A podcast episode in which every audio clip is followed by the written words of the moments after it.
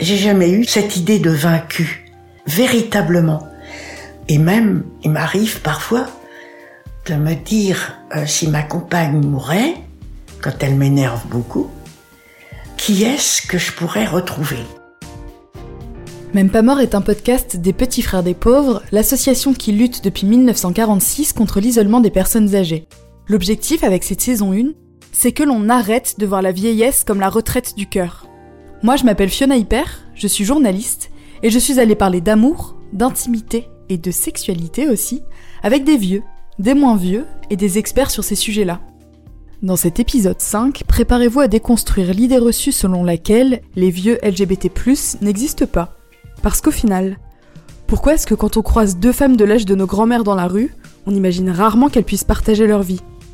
Quelles sont les conséquences de nos regards aveuglés sur les principaux concernés? En bref, elle révèle quoi l'invisibilisation des vieux LGBT+, sur notre perception de la vieillesse? Pour faire la lumière sur les personnes âgées lesbiennes, gays, bisexuelles et transgenres, on a rencontré Micheline, 80 ans et lesbienne, et Francis Carrier, 67 ans, homosexuel et fondateur de l'association Grey Pride. Ce dernier nous a confié le préjugé auquel il s'est le plus souvent confronté au cours de ses années de militantisme. Les vieux LGBT, euh, ça a été le premier constat que j'ai fait, c'est qu'ils n'existaient plus. Euh, comme si l'orientation sexuelle, l'identité de genre euh, avait tendance à s'estomper, à disparaître, à s'évaporer lorsqu'on vieillissait. Parce que quand on interroge euh, un directeur d'EHPAD, savoir si ont une personne gay ou lesbienne, bah, la plupart vont vous répondre par la négative.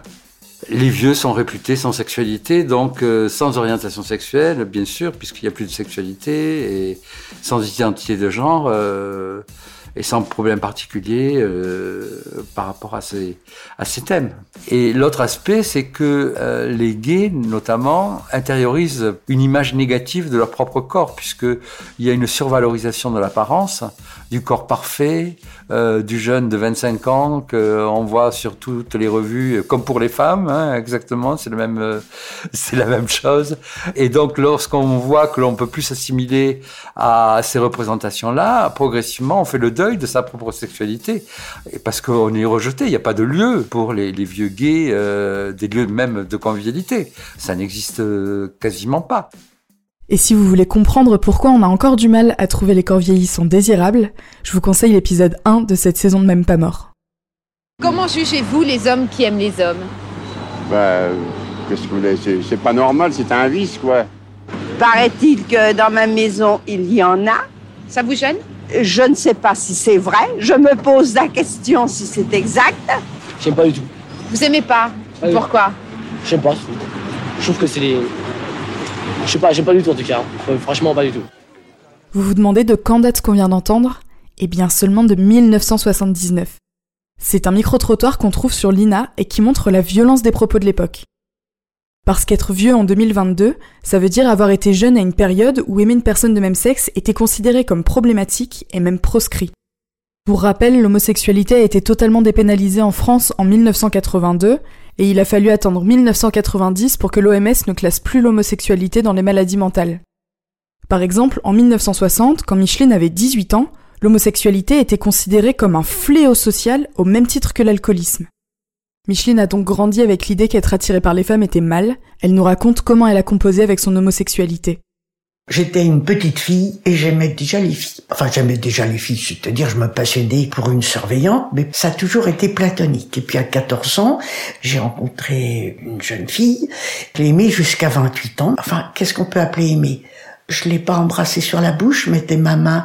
Enfin, à 14 ans, c'était, c'était flamboyant, c'était magnifique. Et puis à 28 ans, elle s'est mariée avec mon père. Bon. Ok. Du coup, moi, je me suis jetée dans les pattes d'un monsieur qui avait 28 ans de plus que moi, donc qui avait 56 ans. J'ai essayé, j'ai passé ma vie à essayer de me mentir. Peut-être que maintenant je mens moins. Il serait temps. Et puis, à 40 ans, j'ai rencontré une femme qu'on pourrait appeler masculine, butch, je crois qu'on dit.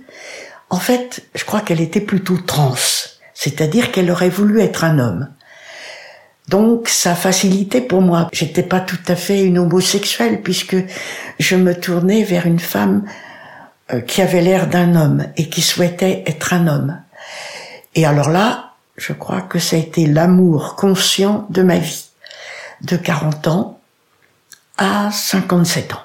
Mais ce qui était très lourd, c'était le métier. J'étais assistante sociale, euh, j'étais à Air France, et d'être lesbienne, en tout cas moi je ressentais que ça ne se faisait pas. J'en avais vu deux ou trois, et ces deux ou trois lesbiennes, enfin que je supposais lesbiennes, se sont écartées de moi. C'est-à-dire, je pense que tout le monde se cachait. Francis a 13 ans d'écart avec Micheline, il nous raconte comment lui, il a vécu sa jeunesse et nous éclaire sur les mécanismes mis en place par les générations d'avant, donc le quatrième âge d'aujourd'hui, pour faire face aux discriminations. J'ai découvert mon homosexualité très tôt. Euh, je l'ai assumé et je l'ai pratiqué sans que ce soit un drame personnel. Après, il y a eu des aléas, des incompréhensions, des violences avec mes parents, mais tout ça s'est apaisé, s'est calmé. Mais ça n'a jamais remis en cause ce que je pensais qui était vrai. Voilà. Moi, je fais partie d'une génération qui a la bascule. Je fais partie de la génération qui a revendiqué le droit à une visibilité et à des droits, tout simplement, comme tout le monde. Mais toutes les générations précédentes ont vécu leur homosexualité dans le secret, en disant que c'était euh, une part intime d'eux-mêmes on ne voyait des homosexuels que euh, la partie émergée, c'est-à-dire des gens euh, hyper connus, euh, que ce soit des hommes ou des femmes. L'homosexuel du peuple a vécu son homosexualité tout le temps caché soit en se cachant de ses pratiques, mais même en allant jusqu'à se marier pour éviter de se poser des questions ou de rejoindre les, ordres, puisque comme ça, la question était simple, puisqu'il y a le célibat des prêtres, on va pas venir m'interroger pourquoi je suis pas marié le monde homosexuel a, quand même toujours cette frilosité, à la crainte d'avoir des remarques négatives. Donc, euh, je dirais que c'est pas si simple que ça, même encore aujourd'hui, d'assumer simplement de dire, bah non, je vis avec un homme ou avec un garçon, euh, je vous présente mon mari. Euh. Moi, j'ai beaucoup de, mal à, à, prononcer le mot mari, par exemple. Je tournais autour, c'est mon copain, c'est mon ami, mais mon mari, c'était tellement connoté hétéro que j'arrivais pas à prononcer ce mot. Et pourtant, euh, je suis pas coincé. On voit bien les difficultés qui viennent de l'histoire, de la culture, de tout ce qu'on a vécu. Lorsqu'on vous demande aujourd'hui quelle est votre orientation sexuelle, ça doit plus être un secret. On doit bien pouvoir évoquer son homosexualité sans aucun problème. Et l'intimité reste bien sûr sur les pratiques que l'on a comme pour le monde hétérosexuel, c'est-à-dire qu'on se déclare hétérosexuel, mais c'est pas pour autant que l'on raconte comment on baise. Remettre les choses dans le contexte permet de saisir pourquoi les vieilles et les vieux LGBT+, ont eux-mêmes intégré cette invisibilisation et la font perdurer encore aujourd'hui.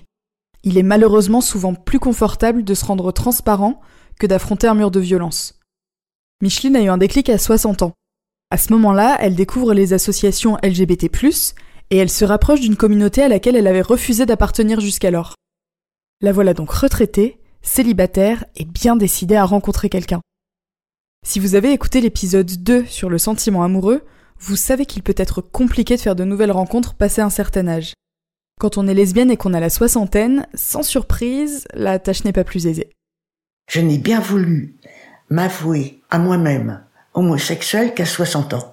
J'ai vécu 17 ans en état, je dirais, de lesbianisme avec une femme que j'adore toujours, qui est morte, mais je me disais c'est elle qui est homosexuelle, c'est pas moi. Et comme moi je l'aime, eh ben ça tombe comme ça. Bon.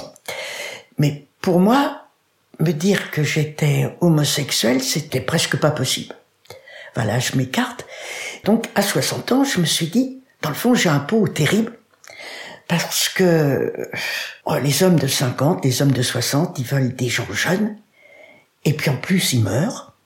Donc il va y avoir plein de vieilles dames sur le, sur le tas qui vont être restées là. Et moi qui cherche bah, une vieille dame, bah, je vais en trouver. Mais toutes les vieilles dames que je voyais, soit elles étaient prises, soit je leur plaisais pas. Bon, c'était pas de chance. Et puis, j'en ai eu assez. Là, je me suis secoué. Je me suis dit, c'est plus possible. Au centre LGBT, je vais dire qu'il faut faire un ramassis de vieilles lesbiennes pour que moi je trouve quelqu'un parce que ça peut plus durer comme ça. Et il y a eu un groupe señoritas, peut-être à 5-6 personnes. J'avais 69 ans et demi et j'avais dit à tout le monde, enfin tout le monde, ou 5-6 personnes qui disaient bon, on va faire du Scrabble, on va faire, on va visiter des musées et tout ça. Moi j'ai dit j'en ai rien à faire de vos musées. D'abord j'aime pas les musées. Et puis deuxièmement, si je veux faire du Scrabble, il y en a partout. Moi ce que je veux c'est m'envoyer en l'air avant 70 ans. Hein ça fait 12 ans que je suis veuve et euh, j'en ai marre. Puis voilà que c'est bien tombé. J'ai rencontré quelqu'un. Donc, moi, j'ai rencontré quelqu'un à 70 ans. Et je me félicite d'avoir eu cette, euh, bah, cette naïveté, euh, cette ardeur, cet appétit. Cette invisibilisation des aînés LGBT, si on regarde de plus près, en fait, elle est juste révélatrice de notre société jeuniste, mais aussi, et peut-être même surtout, de notre société hétéronormée c'est-à-dire qui considère l'hétérosexualité comme la norme. Vous allez voir l'équation, elle est très simple. On part du principe que tout le monde est hétérosexuel, et on ajoute à ça le tabou autour de la vie sentimentale des aînés. Résultat, on ne s'imagine pas une seconde que les vieux puissent avoir une sexualité, et alors encore moins qu'ils aient une autre orientation sexuelle que celle qu'on colle à tous. Arrivés au grand âge, encore une trop grande majorité des personnes LGBT+, font alors face à un dilemme. Soit elles doivent retourner au placard, soit elles doivent faire un second coming out pour justifier qui elles sont. Il faut imaginer celles et ceux qui n'ont jamais parlé de leur orientation sexuelle et qui se retrouvent seuls à la mort de leur partenaire avec ce secret à porter. On peut aussi imaginer ces personnes qui au moment d'entrer en EHPAD doivent répondre à certaines questions et retracer leur vie tout en éprouvant la culpabilité d'être ce qu'ils sont. À la vieillesse, on a besoin de faire le bilan, de relire son existence avec apaisement. La honte ne devrait rien avoir à faire là. Micheline nous dit comment elle a intégré l'impossibilité d'exister en tant que lesbienne et ce que ça lui fait ressentir. C'est très très récent, ça peut être une question de semaine, que maintenant, et encore pas tout le temps, on se présente comme ma compagne. Dernièrement, on est allé voir un, médecin sympa. Elle a demandé qui j'étais pour entrer dans le cabinet. Et Jo, ma compagne, a dit mon ami. Et le médecin a dit, votre compagne. Ça, c'était une libération formidable. On va à l'armée du salut, il y a des vides-greniers. Mais c'est vrai qu'on nous appelle euh, des sœurs. À l'hôtel Dieu, j'étais allée et on m'avait dit, euh, mais c'est votre fille. Bon, alors en plus, c'est désagréable pour moi. Enfin, en plus. C'est-à-dire que non seulement on serait des sœurs, mais je serais sa mère. Bien sûr, elle a pas, elle a pas de ride. Enfin, je la vois pas si, si plus jeune que moi, puisque moi je me vois pas âgée. Mais je crois qu'on est, sinon coupable, un peu responsable. Déjà, moi, parfois, quand il y a deux femmes homosexuelles et qu'il y en a une qui dit ma femme, c'est pas que je m'y perds, je suis pas habituée. Ah. Donc ça me choque. Enfin, ça me, oui, bah ça me choque encore. Est-ce que ça nous fait souffrir? Oh. Non, je souffrirais plus quand on me dit monsieur. On me dit bonjour monsieur, et puis après je parle et on dit madame. Alors je me dis, tu veux mettre un nœud dans les cheveux Bien que ça me déplaît pas forcément d'être un monsieur, hein. tout ça c'est ambigu. Je réalise que moi qui veux être une femme fatale, même si j'avais une tendance trans, parce que rien n'est simple, le fait qu'on me dise monsieur, ça m'enlève beaucoup de la femme fatale. Euh, je comprends que du point de vue féminité, ça ne me fasse pas tellement plaisir. Ah, là, on m'invisibilise au point de vue femme. Mais par contre, je trouve que c'est sensationnel si on est une femme, peut-être un homme aussi. La parole de Micheline nous ouvre la voie pour aborder le sujet des personnes transgenres. Je pense pas vous surprendre si je vous dis que la transidentité suit la même logique que l'orientation sexuelle. Si on pense que tout le monde est hétéro, vous imaginez bien qu'on a encore plus de mal à concevoir que des gens ne soient pas cis. Cis, c'est cisgenre, et ça veut dire que le sexe avec lequel on est né correspond bien à notre identité de genre. Par exemple, moi je suis une femme cis, et c'est l'inverse de transgenre. Francis Carrier nous parle d'invisibilisation intériorisée et des singularités qui peuvent accompagner le fait d'être trans et d'avoir plus de 60 ans. La stratégie des vieux LGBT, c'est se rendre invisible. Donc, euh, comme je vous disais, la plupart du temps, euh, il n'y a pas de problème puisque euh, on ne sait pas que ce monsieur est homo ou que cette dame est lesbienne. Pour vous dire, c'est lorsqu'on voit par exemple deux femmes ensemble, âgées, 9 personnes sur 10 ont imaginé que c'est la cousine, la voisine, une amie, et ne vont pas imaginer que c'est la femme avec qui elle a vécu en couple, euh, à moins que ce soit clairement euh, exprimé. Donc, dans l'imaginaire des gens, la plupart des gens sont hétéro-cis. Tandis qu'en plus, ils sont désexualisés, on s'en fout un peu. Sur la partie, sur les personnes trans, c'est encore une autre paire de manches, je dirais. Parce que l'aboutissement de la transition, c'est l'invisibilité. L'objectif est de devenir une femme ou un homme comme les autres.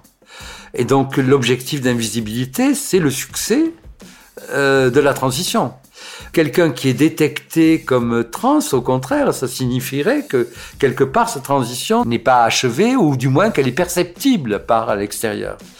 L'invisibilité conduit justement au fait qu'ils sont traités comme les autres avec la forte différence que la vieillesse vient déconstruire son apparence, que les traitements hormonaux sur le long terme peuvent être incompatibles avec euh, d'autres types de traitements, et que surtout on peut avoir des maladies liées à son sexe d'origine. Une femme trans a une prostate. Et c'est un sujet que l'on n'évoque jamais. Là, c'est la communauté trans qui doit aussi, à un moment donné, analyser cette situation pour voir comment être respecté en tant que femme trans et homme trans, tout en conservant une visibilité de cette transition. Parce que euh, le danger de cette invisibilité, c'est euh, d'être mal suivi médicalement. Si les personnes âgées sont particulièrement vulnérables face à la solitude, la population queer l'est encore plus. C'est-à-dire celles et ceux qui ont une orientation sexuelle ou une identité de genre différente de l'hétérosexualité ou de la cis-identité. D'abord parce qu'à la vieillesse, on définit beaucoup les individus en fonction de s'ils se sont mariés, s'ils ont fondé une famille. Or, ce prisme de la famille nucléaire exclut d'emblée les personnes LGBT de 60 ans et plus, qui, pour la plupart, n'ont pas pu devenir parents. Quant à ceux qui ont entretenu une relation hétérosexuelle et qui ont eu des enfants, il arrive qu'ils perdent contact avec eux au moment de l'annonce tardive de leur homosexualité. Heureusement, il existe les familles affinitaires. Ces cercles proches que l'on se crée tout au long de sa vie grâce à des amitiés qui nous sont chères. Mais moi, je connais plein de gens dans le milieu homosexuel. Plus des hommes que des femmes.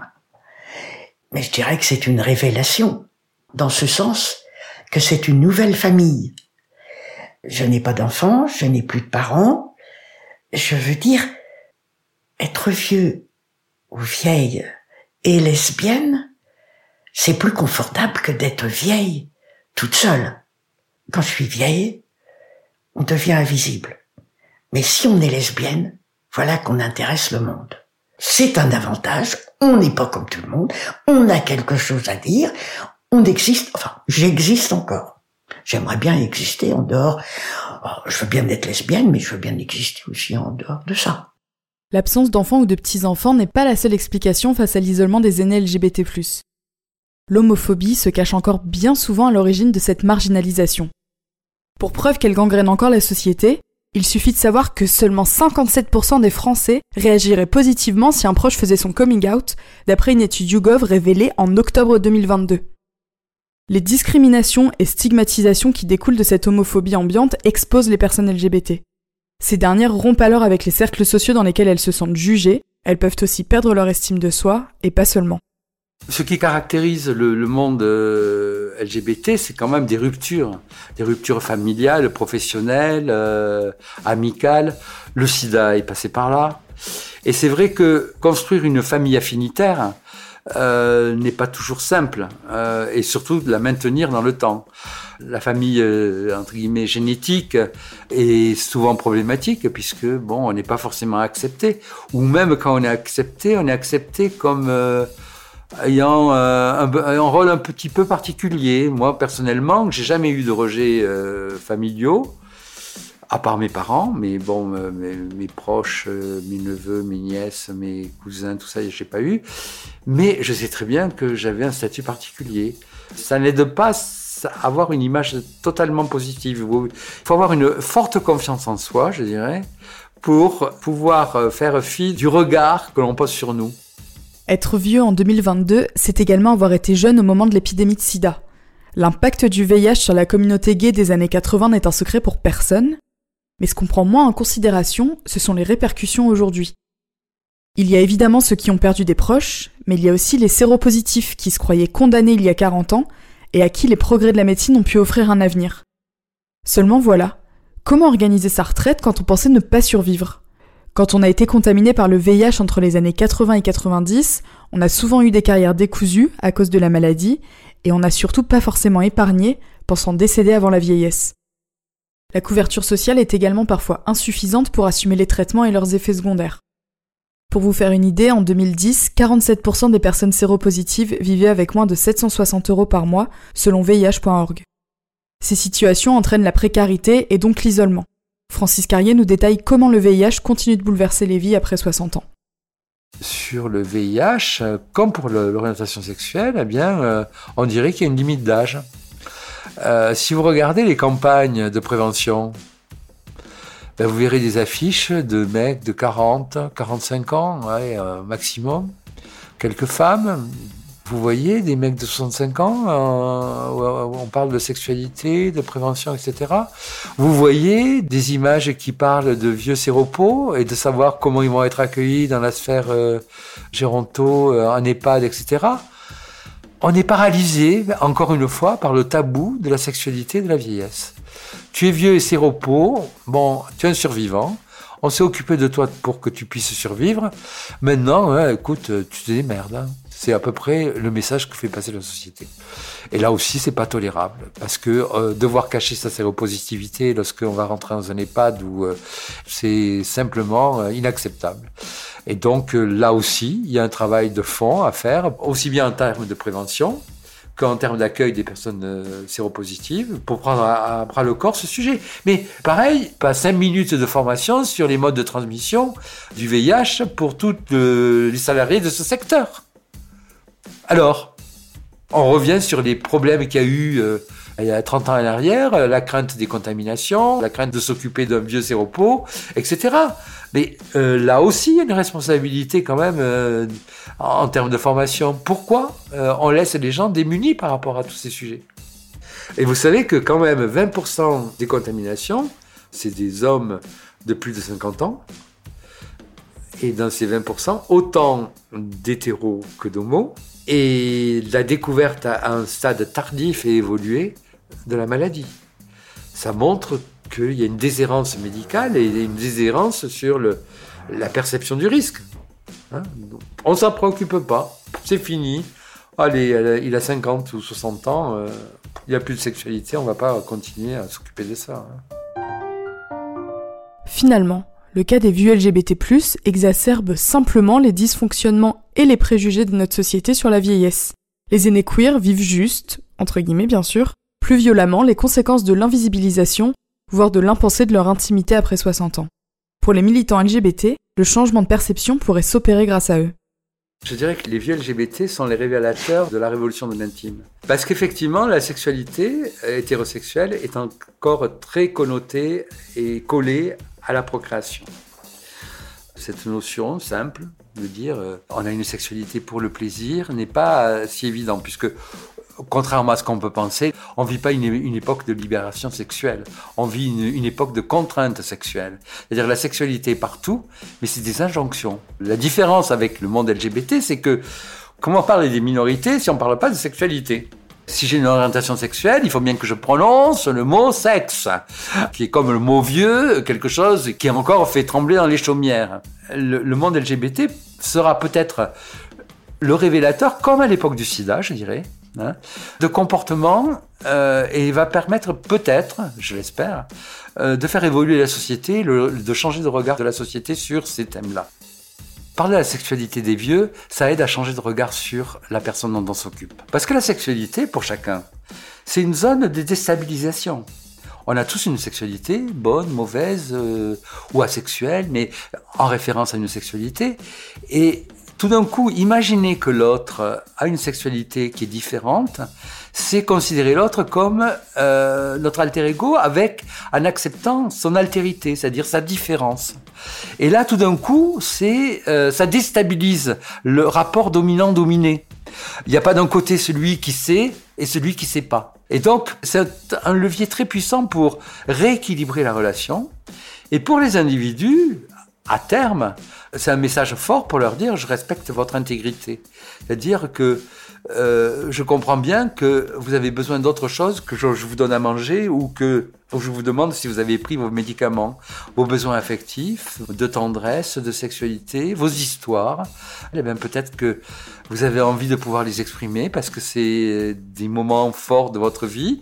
Vous avez peut-être besoin de, ben, de raconter avec qui vous avez vécu sans euh, vous sentir contraint de, de vous cacher. Et tout ça, c'est une marque de respect c'est de, de, respecter l'autre et non plus de le mettre dans la case dans laquelle la société veut qu'il devienne le vieux euh, standard à protéger. Un aîné sur deux considère qu'il faudrait parler plus de sexualité, d'après le rapport Vie affective, intime et sexuelle des personnes âgées publié en septembre 2022 par les Petits Frères des Pauvres. Cette requête devrait nous mettre la puce à l'oreille. Révolutionner le regard de notre société sur les vieux devrait passer par une révolte de l'intime, pour reprendre l'expression de Francis Carrier. Si l'on parvient à transformer le tabou en banalité, on pourrait avancer sur des débats et des propositions d'innovation pour permettre à chacun de vieillir dans le respect de son identité, de son genre et de sa vie affective. Et là encore, le milieu LGBT pourrait nous ouvrir la voie. Plusieurs lieux de vie affinitaires sont en train de voir le jour en France. Ce sont des habitats imaginés comme des colocations où les gens décident avec qui ils souhaitent partager leur quotidien. Thérèse Claire a été pionnière avec sa maison des Baba Yaga à Montreuil. Et au final, ces initiatives, elles disent surtout que les établissements classiques ne répondent pas encore à la diversité des publics et des attentes.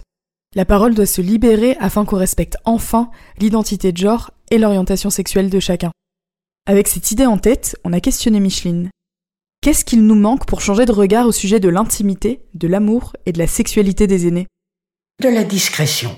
Il ne s'agit pas de prendre les personnes âgées, de faire des partous avec et de les regarder comme ils s'emboîtent bien. Je dirais qu'à 40 ans ou qu'à 60 ans, soit pas désespéré en se disant euh, c'est fini pour moi. Mais il faut que ça bouge. Ah, il faut que les gens aient le droit de s'exprimer comme je m'exprime.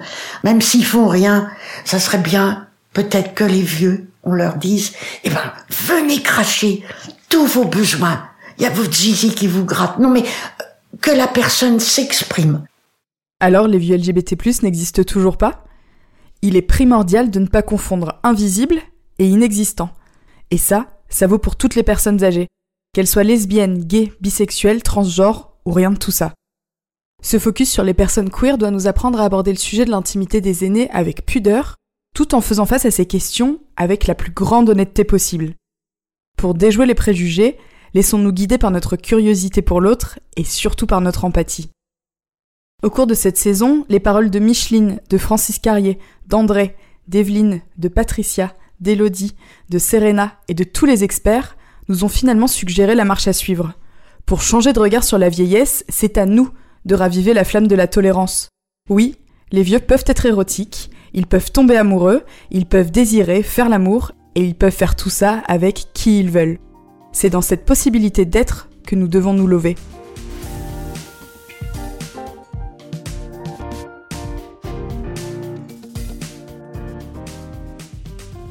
Même pas mort saison 1, c'est déjà fini. Moi, c'est Fiona Hyper, j'ai écrit, réalisé et monté ce dernier épisode. Orphée en a fait le mixage et Audio Tactique a composé la musique. J'espère que vous avez aimé cette saison. Si c'est le cas, n'hésitez pas à en parler autour de vous, c'est le plus important. Et puis 5 étoiles sur les plateformes, ça fait toujours plaisir. Pour le reste, rendez-vous sur le site des Petits Frères des Pauvres et sur les réseaux sociaux. Et n'oubliez pas, la vieillesse n'est pas la retraite du cœur. À très vite